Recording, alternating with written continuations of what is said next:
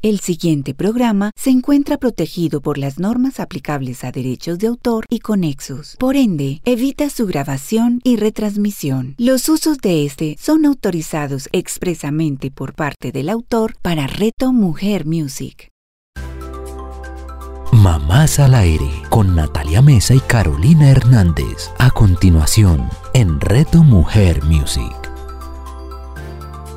Hola, soy Caro Hernández de Amo Ser Mamá y esto es Mamás al Aire. Y yo soy Nati Mesa de Mesa en Blanco y hoy tenemos uno de esos programas que nos encanta porque hablaremos abiertamente de temas que parecieran estar vetados para las mamás. Uy, así es, en Mamás al Aire queremos que la maternidad deje de estar narrada con esos discursos moralistas o totalizantes porque sentimos que cada mamá es un mundo y que es perfectamente válido sea lo que sea que decida. Hablaremos hoy de la plenitud sexual después de los hijos porque sentimos que pareciera que las mamás una vez tienen un hijo, dejan de hablar abiertamente de su exploración sexual, de reconocimiento de su placer y de su cuerpo, que incluso lo esconden como si algo estuviera mal, como si no pudiéramos seguir o vivir ese aspecto de la vida por ser mamás.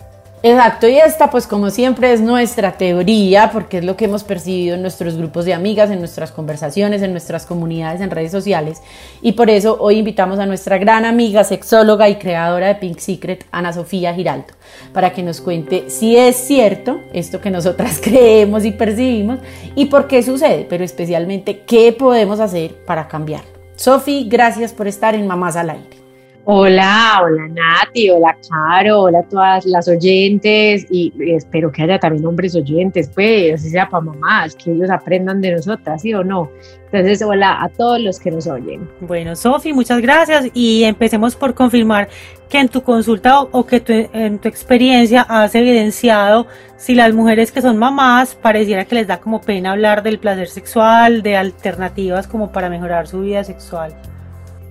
Sabes que hay una cosa, Nati, y, lo que yo siento es que más que darles pena, esto es como un análisis que yo he hecho a través de todo el tiempo que llevo trabajando con, parejas, pues que, que, realmente es desde el 2009, o sea, un ratico ya.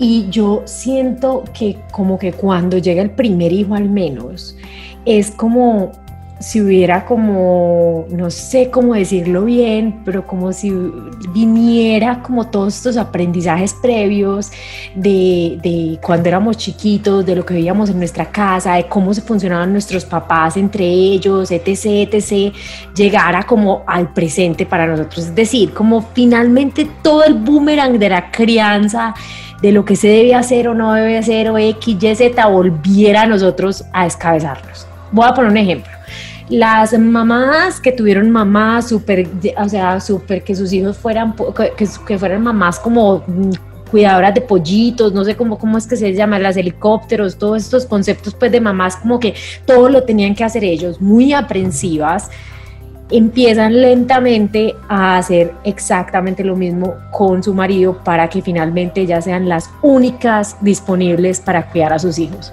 y no confían en nadie y tienen un montón de cosas. Entonces a mí esto, por ejemplo, me impacta.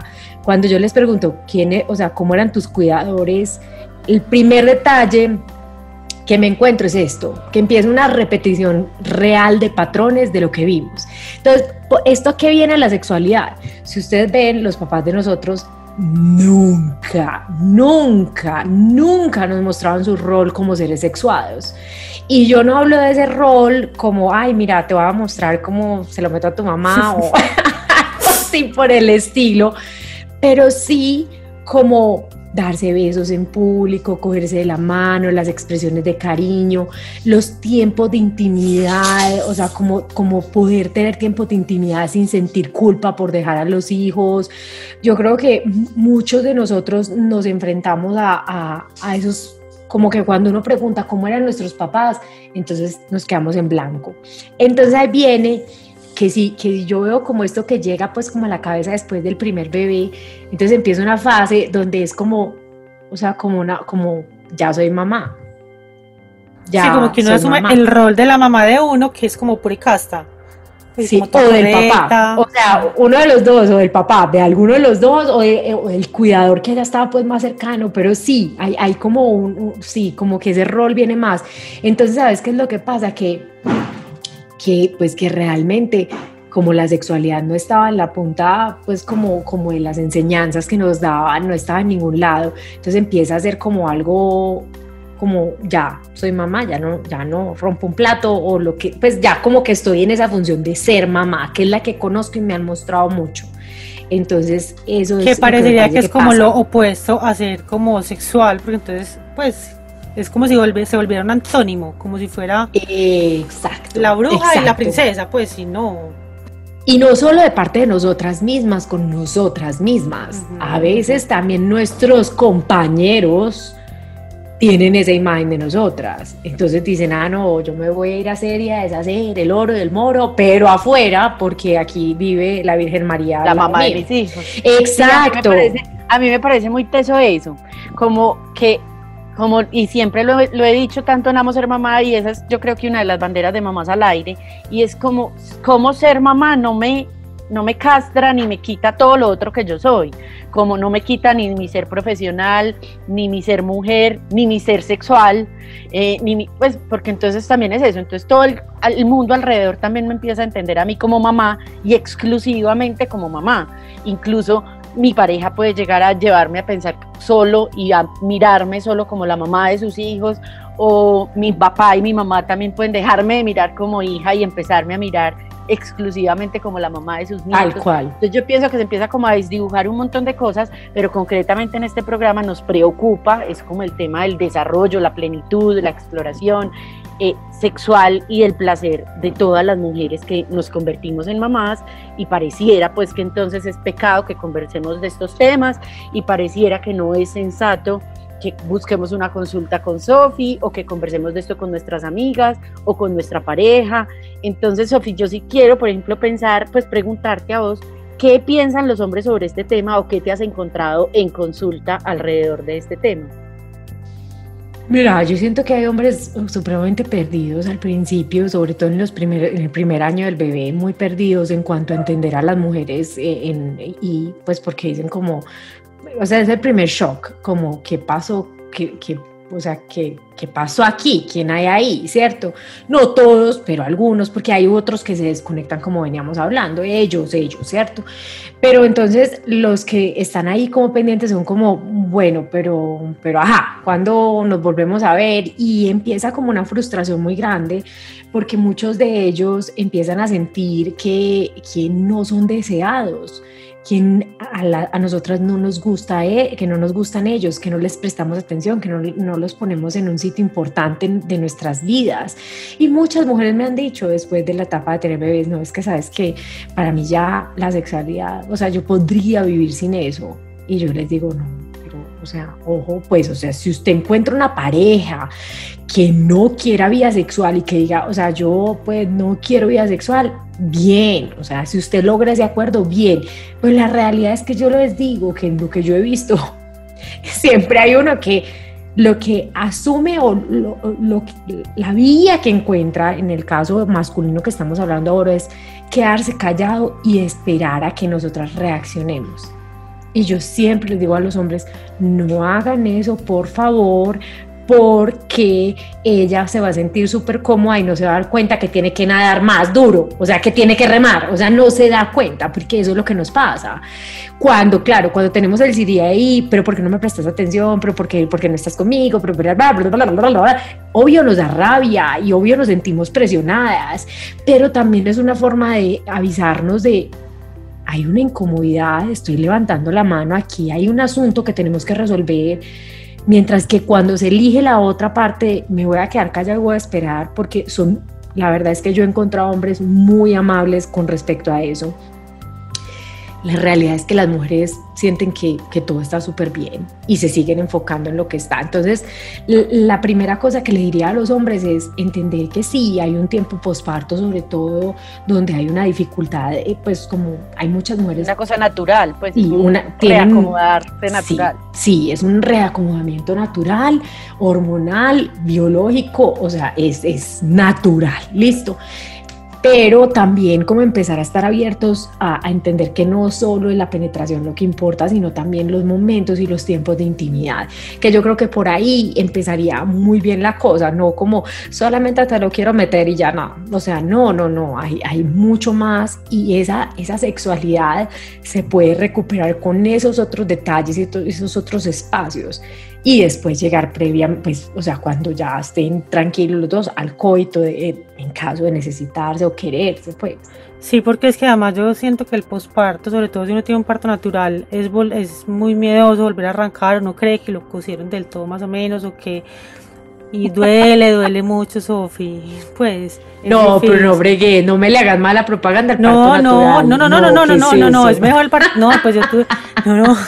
Amamos el parto natural y somos súper pro parto natural, pero es, yo creo que es más difícil volver a arrancar la vida sexual después de un parto natural que después de una cesárea, ¿no?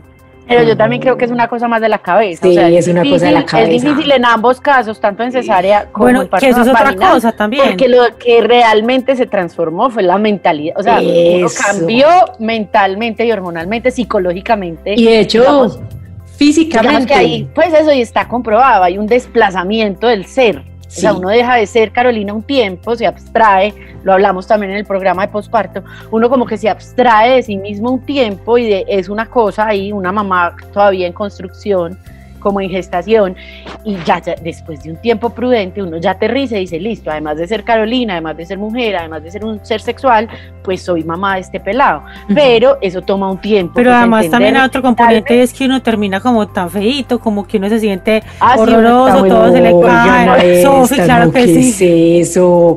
A ver, no, primero que todo, Caro tiene razón en lo que dice, pero Nati, te voy a decir una cosa. Vos decís que el parto natural te nace, listo, y que te. Y, pero es porque hay un una, una preconcepción cultural que dice Pero que no quedamos que floreadas. O sea, como. es o que sea, duele la penetración. No, pero si a uno le hacen duele, episiotomía, sí claro. duele cada Sofi. No, a mí me la hicieron. Hoy yo no Ay, estoy diciendo que te lo metan al segundo día. O sea, es que no, no, no. Te- hay que tener consideración porque obviamente hay una cicatrización y una cosa. Lo que te quiero decir es que las del parto por cesárea también tienen su cicatriz y esa chamba es más grande que la de nosotros, pues, toda la vida. Entonces, yo estoy de acuerdo con Jaro. Yo creo que más es un cambio de mentalidad porque físicamente es, es eh, hay que tener una recuperación en ambos en ambos tipos de parto, o sea, en ambos tipos de parto, cesárea y el parto natural. Entonces, eh, yo diría que, que hay muchas concepciones, la de que dejamos que es floreada, o sea, la del parto natural que es floreada, que no es real y tiene más que ver con cuánto entrenamiento tengas en los músculos del piso pélvico previo y durante y post, o sea, es, es un ejercicio. Yo siempre le digo a la gente que debería hacerse como echarse el antisolar todos los días en la cara. O sea, uno no le da cáncer de piel. de Es más, primeras. tenemos que hacer otro programa de ese tema.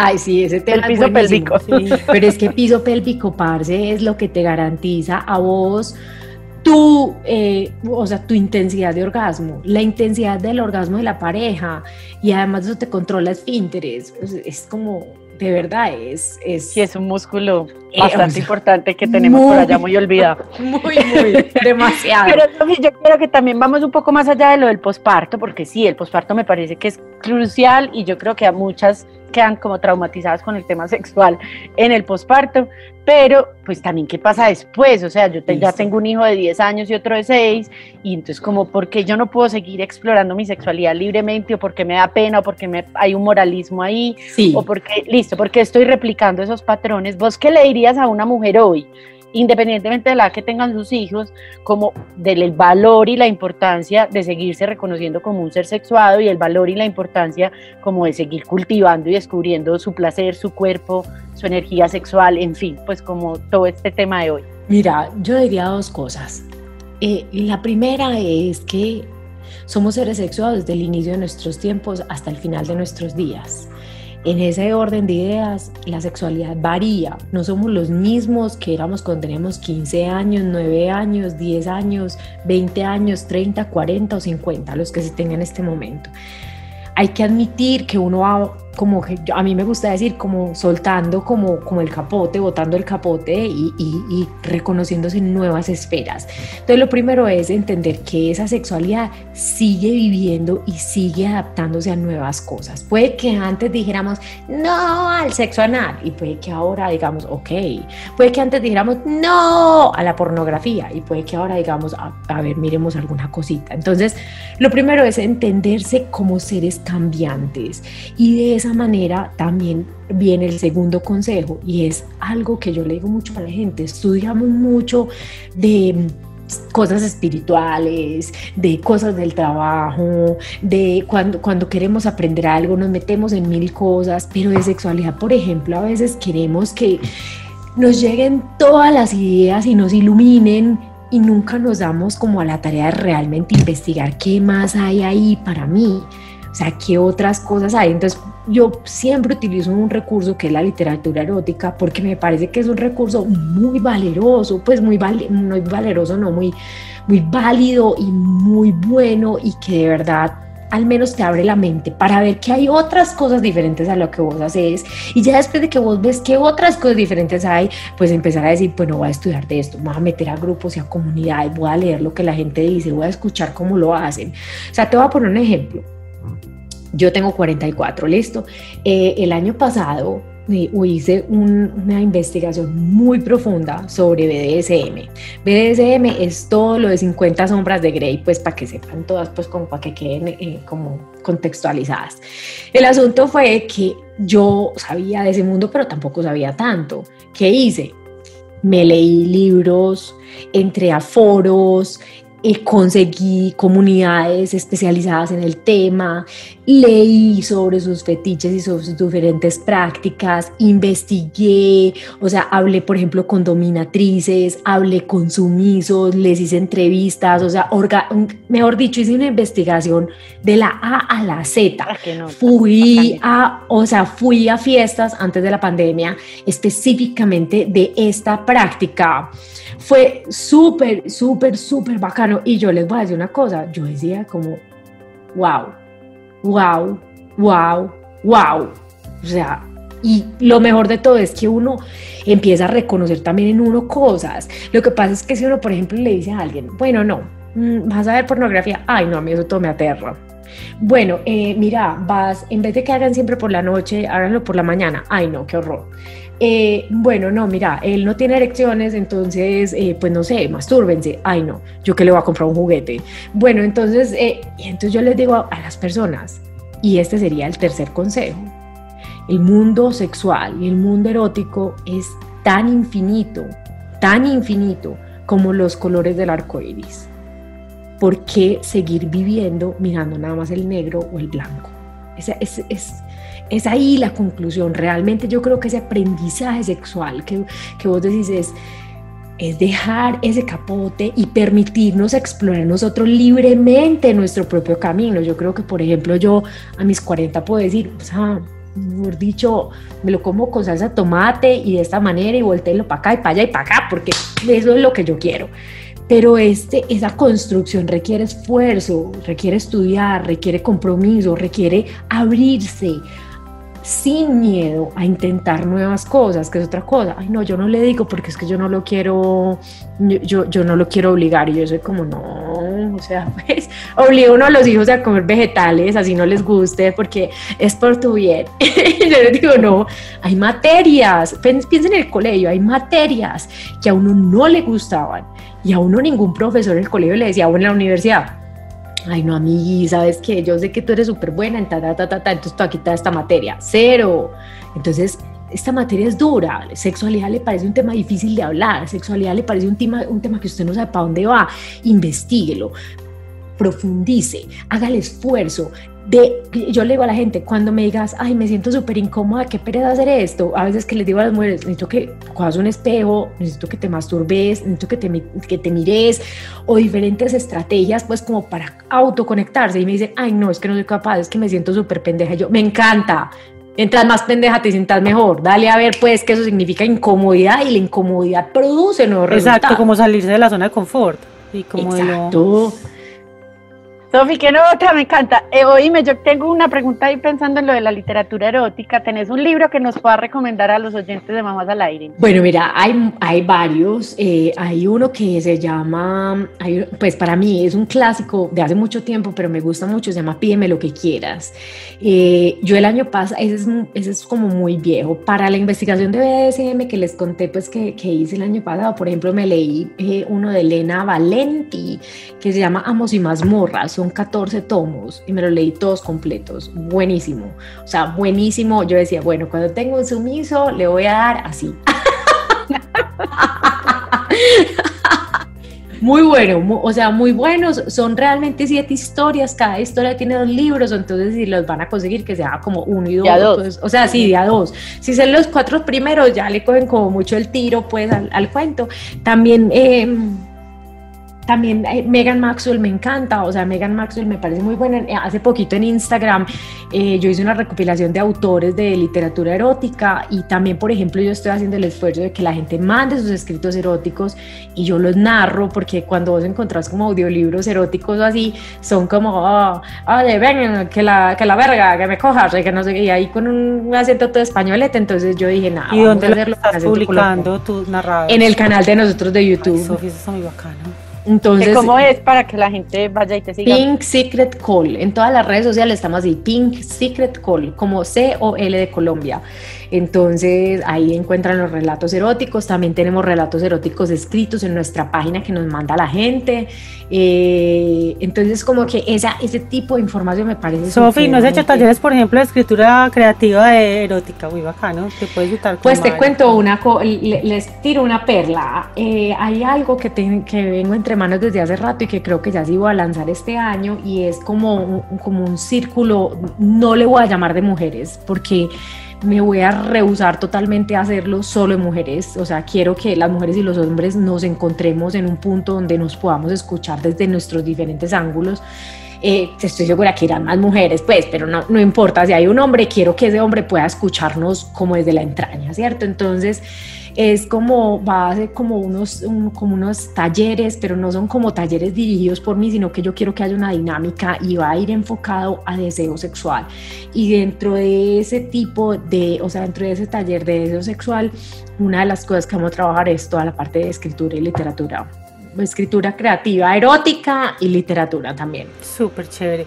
Sofi, bueno, una... A mí como siempre, perdón, a mí como siempre me gusta ir haciendo como recuentos, pero yo sí me quiero quedar pues como, como recapitular y que nos quedemos con la frasecita esa de, pues yo sí creo que es más abrir la mente y entender que la sexualidad tiene muchas otras aristas que no hemos explorado y que ya porque somos mamás creímos pues que ya llegamos al final de este proceso. Imagínese la de la menopausia, esa sí. Eso, entonces me, me parece súper importante como que, que es el tema, pues la invitación de Sofi es de apertura y reiterarles que la sigan en Pink Secret Call en todas las redes porque ahí pues estará publicando este tipo de cosas de las y juegos y ponemos, o sea, ponemos como muchas cosas también pues en la página.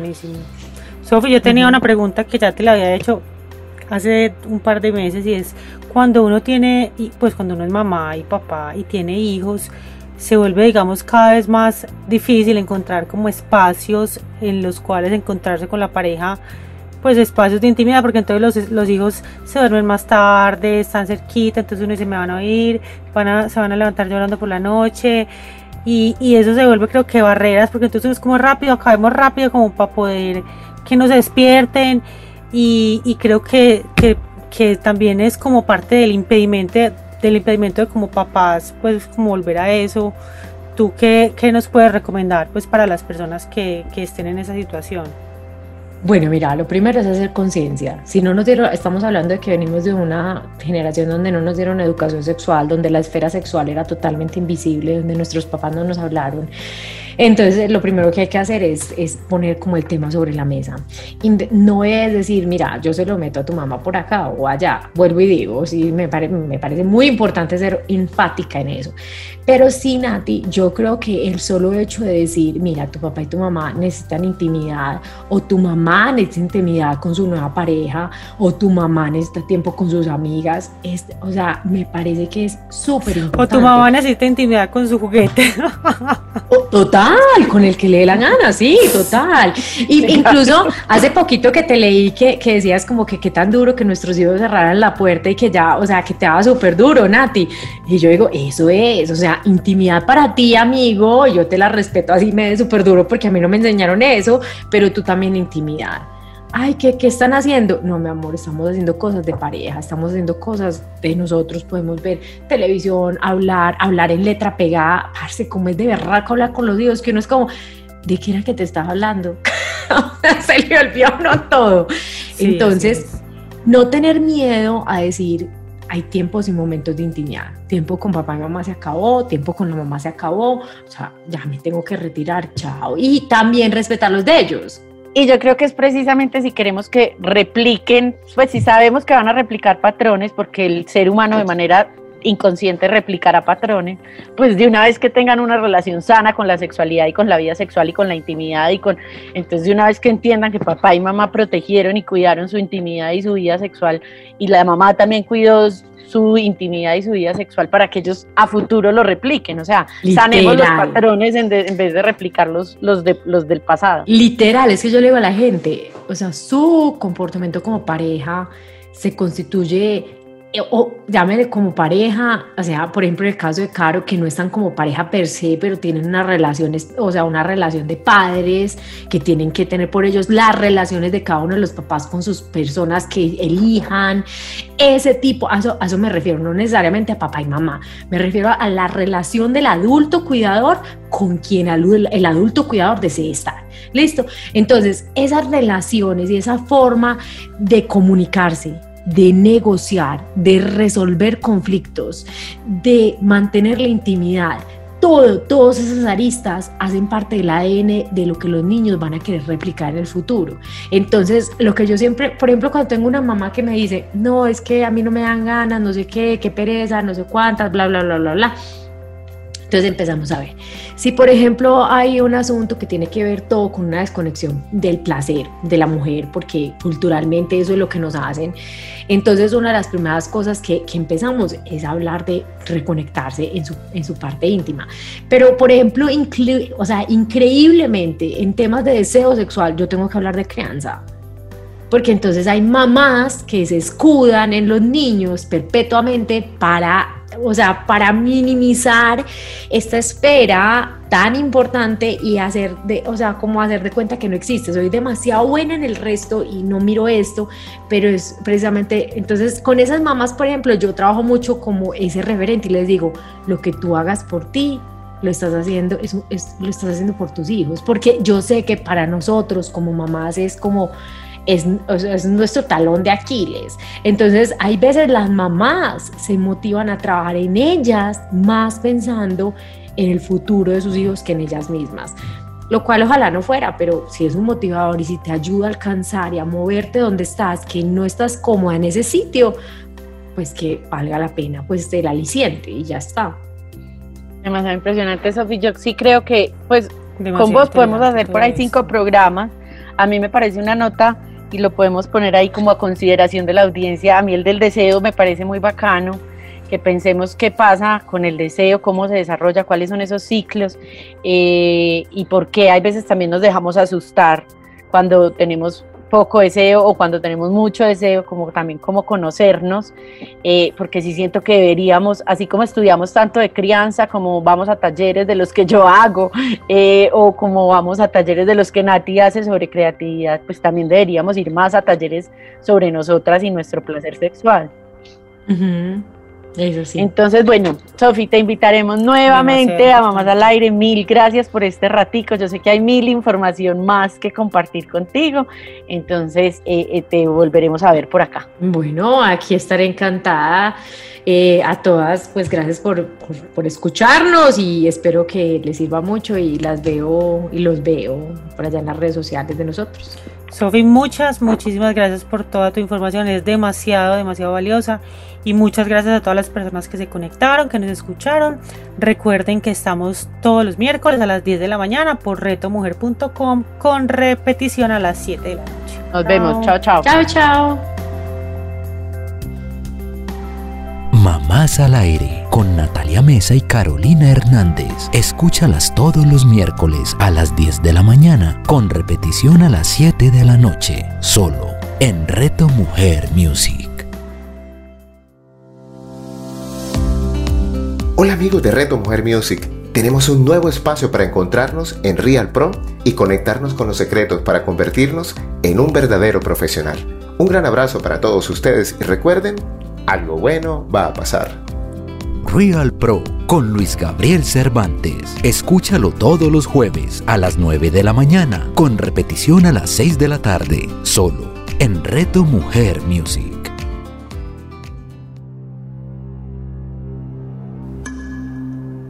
Hola, mi nombre es Jacqueline Zanabra Escobar.